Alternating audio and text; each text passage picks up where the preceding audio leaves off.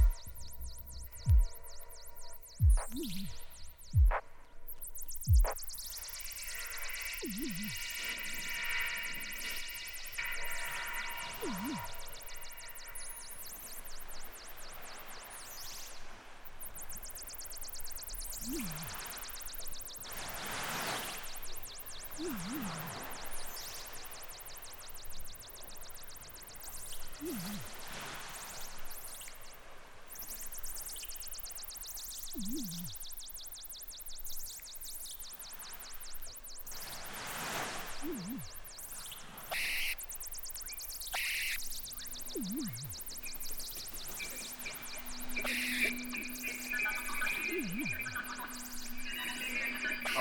学の勉強しよう。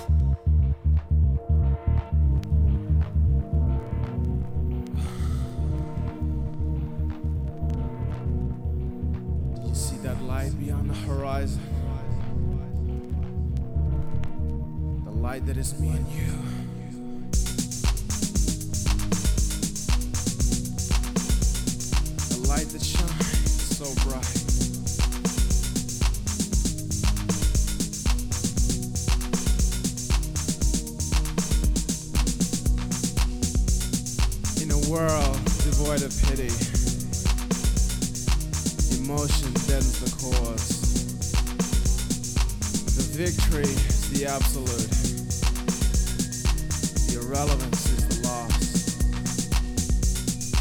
To turn away a blasphemy, condemnation of the faith, for fear of the sword is a fear of the wraith. A martyr's blood is golden to those who seek true gold. To those who turn their hearts to stone, a martyr's words run cold. But an idol to the masses is no scapegoat the sword. The power,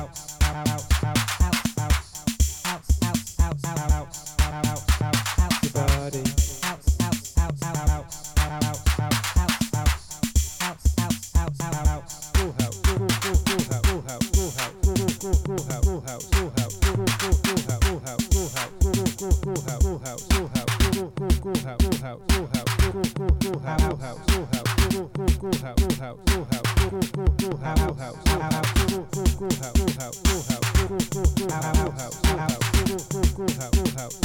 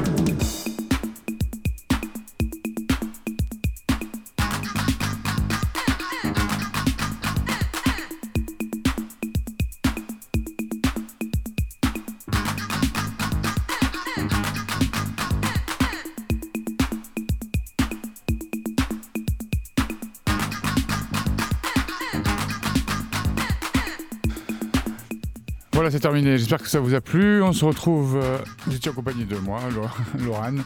Euh, on se retrouve le quatrième euh, mercredi du mois de novembre. Bonne soirée. À bientôt.